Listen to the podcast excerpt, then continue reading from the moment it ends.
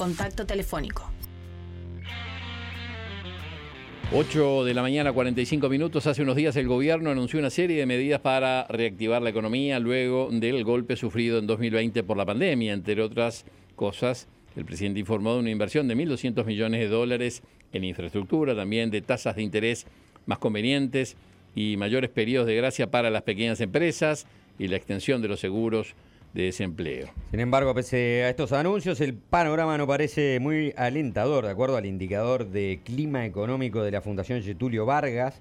Uruguay es uno de los cinco países de América Latina en los que el clima económico empeoró. ¿Qué les espera, ah, o qué le espera, mejor dicho, no? ¿Qué les espera? ¿Qué le espera a la economía uruguaya este 2021? ¿De qué manera afectará el contexto internacional del país. Bueno, para profundizar en estos temas estamos en contacto con la economista Florencia Carriquiri, socia de Exante. Buen día, gracias por atendernos.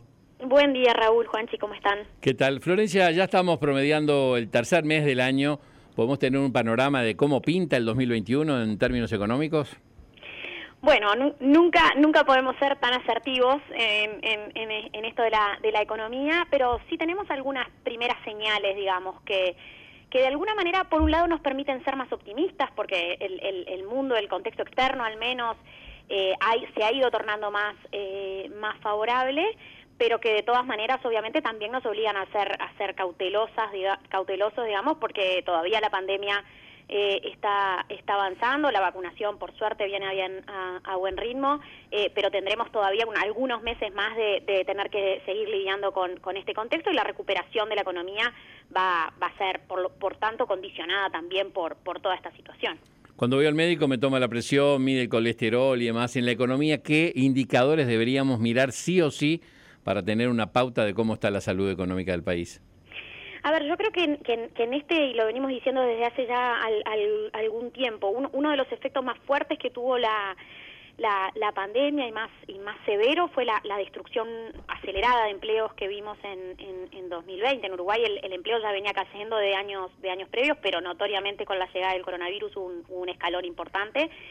Y así debería estar como quizás nuestra, nuestra principal preocupación para, para, esta, para este 2021 y, los próximos años, el, a qué ritmo se vamos, vamos a ir recuperando empleos en, en la economía. En, la segunda parte de 2020 eh, la cantidad de puestos de trabajo empezó a recuperarse, pero muy lentamente, está yendo notoriamente de atrás a la actividad económica y, y bueno, y muy probablemente eso va a seguir siendo la tendencia en, en 2021 y bueno, y allí tendremos que, que, estar bien atentos a, qué sucede y, del lado del gobierno a, a, seguir eh, monitoreando la situación y, operando en consecuencia. Nos parece que, una de las señales en ese sentido clave para este 2021 va a ser justamente la, negociación salarial. Eh, antes, antes de entrar en ese capítulo de la negociación salarial, quería eh, poner ahí en, de, relieve un par de, indicadores. Por lo pronto uno que fue positivo, que fue el aumento de las exportaciones eh, en comparación con el 2020 eh, interanual, ¿no? Enero, y, enero y febrero registraron un aumento importante. ¿Es, ese dato cómo, cómo hay que eh, observarlo en el contexto? Sí, a ver, sin duda sí tuvimos una señal bien positiva, porque además estamos comparando con un enero-febrero de 2020 que es previo, a, si, uno, si uno quiere, a lo, que fue la, la, la, llegada del, del, coronavirus a, Occidente en mm. Eh, la verdad es que tuvimos un primer bimestre del año muy bueno en materia de exportaciones. Allí están contribuyendo varias cosas. Por un lado, eh, las exportaciones de carne hacia, hacia China, que se reactivaron eh, notoriamente. Habíamos tenido un inicio de 2020 muy malo en ese sentido. Eh, también estamos viendo eh, mejores exportaciones de granos. hay que recordar que tuvimos una buena zafra de invierno el año, el año pasado. Eso está contribuyendo a, mejores exportaciones de, trigo, a, mayores exportaciones de, cebada también. y bueno, y en, y en, y en ese sentido, obviamente que uno de los de las grandes preocupaciones es cómo sigue el clima y qué cosecha de soja nos va a dejar para, para este 2021, porque del lado de los precios hay muy buenas señales y bueno, y el riesgo obviamente en ese sentido para mantener un buen dinamismo exportador en este 2021 es eh, a nivel de la, de la soja lo que nos permita el clima, eh, cómo nos permite el clima cerrar esta esta zafra. Pero en términos generales hay mejores señales desde el lado de la reactivación económica global, desde el lado de los buenos precios de, exportación que estamos viendo en varios eh, en varios productos y del y, del lado de la producción en algunos rubros que también esperamos que, mejore como es el caso de, la, de la propia producción de carne. Bueno eso sería este muy favorable si uno lo pudiera este, ver en términos de un ciclo este, positivo en relación a los precios ¿no? de los commodities y todo lo que termine favoreciendo a un sector exportador. Ahora, este año la discusión está planteada ahí, el, el problema del empleo y el problema obviamente del mercado interno, donde eh, te diría que el, 60 o más eh, por ciento de los empleos están relacionados con el sector servicio, golpeado, ¿no? El comercio, golpeado, el sector del turismo, el sector de, de los espectáculos, de la gastronomía. Y bueno, y este, empresas con problemas enormes de rentabilidad, eh, y ahí la discusión, ¿no? Este, negociaciones colectivas salariales. Es se achica la masa salarial y eso impide, ¿no? Que haya una mejor este, un, circulación del dinero, un mayor consumo, un mayor gasto para atender esos problemas, o este, se indexa, pero a la vez eso le genera problema a este a, a los distintos este, sectores empleadores. O sea, obviamente que en esa negociación hay que contemplar la realidad de cada uno. Está claro. Eh, a ver, está claro que, que, como, como, como muchas veces en economía, en, todas las, las opciones hay, hay lo que llamamos trade-off o, conflictos, digamos, ¿no? Eh, claramente en, en 2021 vamos a tener una nueva negociación salarial. Como decíamos antes, a nuestro juicio esa negociación salarial tiene que privilegiar el empleo por sobre la recuperación del salario real. En el mundo ideal todos querríamos que el salario real crezca todos los años. Mm. Eh, por supuesto que no es un objetivo en sí mismo nunca eh, que baje el salario real. Eventualmente es un costo que hay que asumir en algunos momentos cuando se, se, prefiere privilegiar eh, otro objetivo y en el contexto actual entendemos que debe que el, objetivo primordial tiene que ser recuperar empleos en, en, la economía. Por eso es que decimos que deberíamos encaminarnos hacia una negociación salarial muy cautelosa en términos de, del aumento de, de, de, los, de los salarios, porque apurarse en, recuperar salario real, puede entorpecer la recuperación del mercado de, trabajo, es también inconsistente con el objetivo de que la inflación siga, eh, siga bajando y, y, en ese sentido es que hacemos esa, esa advertencia. Y entonces este, la, la, otra mirada sería procurar un incremento de la masa salarial a través, por ejemplo, de empleo genuino. A través de empleos, exactamente. ¿No? Y, ahí el, y ahí el Estado debería atender esos frentes, ¿no? Invirtiendo el Estado, generando facilidades para la inversión. Claramente, ese, ese, ese tiene que ser también otro de, de, los, de los grandes lineamientos para el 2021 y para adelante, ¿no? El, Uruguay sigue enfrentando restricciones de, de crecimiento eh, importantes y uno de los objetivos tiene que ser propiciar un escenario cada vez más favorable para la, para la inversión en Uruguay, para la llegada de inversiones extranjeras y para mayor inversión también a nivel eh, a nivel local porque a ver con, con la demografía que tenemos no nos va a ayudar a, a, crecer a buen ritmo solo en, base a incorporar más, más trabajadores a la a la, a la economía. Necesitamos aumentar productividad y aumentar capital en, la, en, nuestro, en nuestro país y, bueno, y por eso es que también hace mucho tiempo decimos que más allá de los objetivos de corto plazo, de reacomodar la casa, de reequilibrar eh, las cuentas públicas, mejorar la competitividad, hay también toda una agenda de reformas que, que propicien justamente eh, ese escenario más favorable para la inversión que, que tiene que estar eh, eh, volviendo, digamos, a, la, a, la, primera plana una vez que, pase la pandemia. ¿no? Florencia, ¿qué proyección tienen en ex ante sobre eh, la actividad económica para este año? ¿Coinciden en lo que fue el pronóstico del gobierno, esa caída del 5,8? A ver, para lo que fue 2020 tenemos una estimación muy similar, sí, nuestra estimación es de una contracción del 5,7%, con lo cual es prácticamente idéntica. Eh, eh, básicamente ese 5,7% de 2020 eh, asume que en el cuarto trimestre hubo una ligera recuperación adicional a la que vimos en el tercer trimestre, pero, pero muy moderada. Eh, y para 2021 estamos proyectando una contracción de algo más de 3%, 3,2% promedio anual, que incorpora una contribución bastante relevante del proyecto de, UPM, ¿no? que este año sí debería estar a, muy buen ritmo las, las obras, tanto de la planta como de lo que son sus infraestructuras asociadas, eh, y eso nos estaría, según nuestras estimaciones, sumando casi entre medio y un, entre medio punto porcentual y un punto porcentual a ese crecimiento del PBI, con lo cual sin el proyecto de UPM estamos hablando de un crecimiento en el entorno del 2,5%.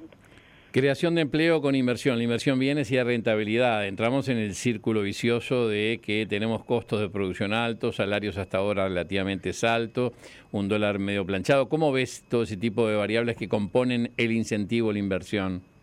Bueno, es que sin duda, por eso es que decíamos la importancia de la consistencia entre las políticas macroeconómicas. Eh, eh, y, eso, y, eso es, y eso es clave. A ver, estamos viendo ahora un, nuevo ciclo de, un, nuevo momento, digamos, de fortalecimiento del dólar, que está siendo muy claro en Uruguay, pero que, se está viendo a nivel de, buena parte de, eh, del, del, mundo.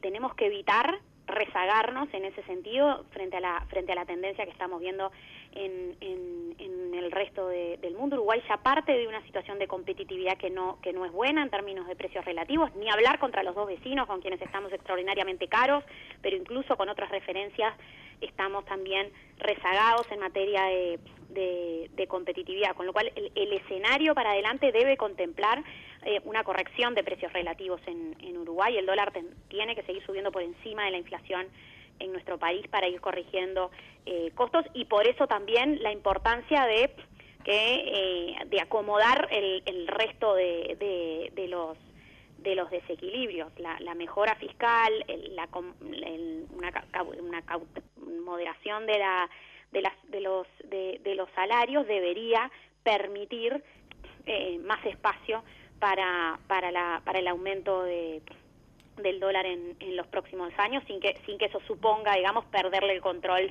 a la, a la inflación. ¿no? ¿Hay margen para gastar más cuidando el, frente fiscal de todas maneras?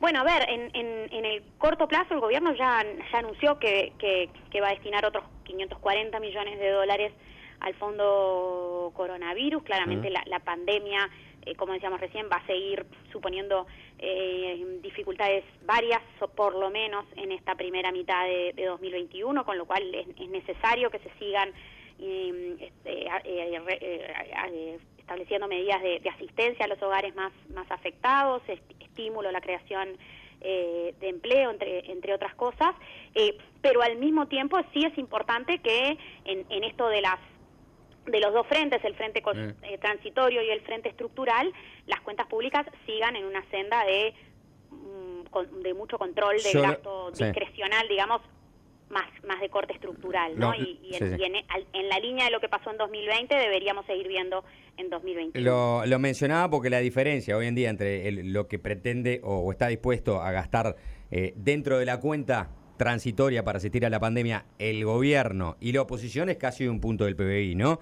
El gobierno dice, bueno, este, la asistencia va a andar en torno a los 540 millones de dólares y la oposición dice debería de ser este, por lo menos de un punto o un punto y medio del, PBI. O sea, ahí hay una diferencia bastante grande, ¿no? Entre una propuesta y otra. Sí, sin, sin duda el, el, debate ha estado bastante centrado en, en, estos en estos en, en, estas semanas, digamos, en estos últimos meses, en esos en torno a ese, a ese tema de, de cuánto espacio fiscal hay para eh, gastar algo más, para contribuir eh, algo más eh, con, con, una política más contracíclica en el, en el frente fiscal y, y de más apoyos también a los hogares eh, más afectados. A ver, es, es, muy difícil ser muy categórico en, términos técnicos en ese sentido, porque eh, justamente es, eh, es mm, difícil saber dónde está el límite, hasta, hasta dónde uno puede tomar riesgos en el, en el frente en el frente fiscal, porque el, el, mercado no te avisa cuándo es que empieza a, mirar con, con, con malos ojos eh, la, la, evolución de, de, las cuentas de tus cuentas públicas, cuando es que empieza a complicarse el, el financiamiento. Estamos además en, en estas eh, semanas con aumentos en las de, las de las tasas de interés en Estados Unidos, que empiezan nuevamente a subir, eso empieza nuevamente a generar salidas de capitales de los, de los, de los mercados eh, emergentes, con lo cual eh, es, probable que haya algún espacio más para gastar eh, de modo transitorio, pero no deberíamos creer que eh, estamos en condiciones de eh, aumentar sustantivamente el, el, gasto público en, en, el momento actual. Uruguay ya partía de, mala de una mala situación fiscal.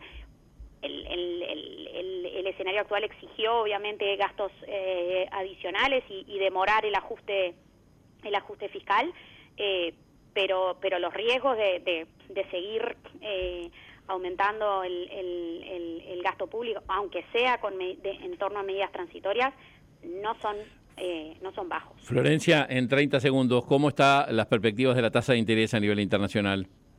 Bueno, a ver, en, en, en ese sentido estamos justamente en semanas con de bastantes eh, de bastantes cambios. El, el en, el, en Estados Unidos se han implementado rápido una, expansión fiscal enorme, se anunció recientemente un nuevo estímulo fiscal. En ese marco hay expectativas de un crecimiento muy fuerte por, en la economía de Estados Unidos en, en estos años, pero también hay crecientes temores o advertencias en relación a la posibilidad de un rebrote de la inflación eh, y, de, y, de, y de un riesgo eh, de, eh, en el frente en el frente fiscal. Con lo cual en ese marco es que hemos estado empezando a ver aumentos de las tasas de interés de largo plazo mm, aun cuando la Reserva Federal el, Banco Central en Estados Unidos ha sido muy categórico en señalar que no va a endurecer la política monetaria al menos hasta 2023 en cualquier caso, las tasas de, de más largo plazo, la, lo que llamamos la T10, la tasa de los bonos a 10 años ya está arriba de uno y medio, en una perspectiva larga es bajo, pero ha subido mucho en cuestión de de unas pocas eh, semanas. Eh, y bueno, y eso obviamente es un elemento a, monitorear de cerca también para el mundo emergente, ¿no? Porque, porque eso implica más... Un llamadito de, atención, digamos. Es un elemento de, atención y que está también teniendo sus impactos en, el valor del dólar. Cuanto más suban esas tasas, peor para los mercados emergentes, digamos. Peor para los, para los mercados emergentes en general. Eh, Florencia... Carriquiri, perdón. No, no, no, iba a hacer eso mismo. Bueno, socia de Exante, gracias como siempre, Florencia. Por favor, gracias a ustedes, un gusto.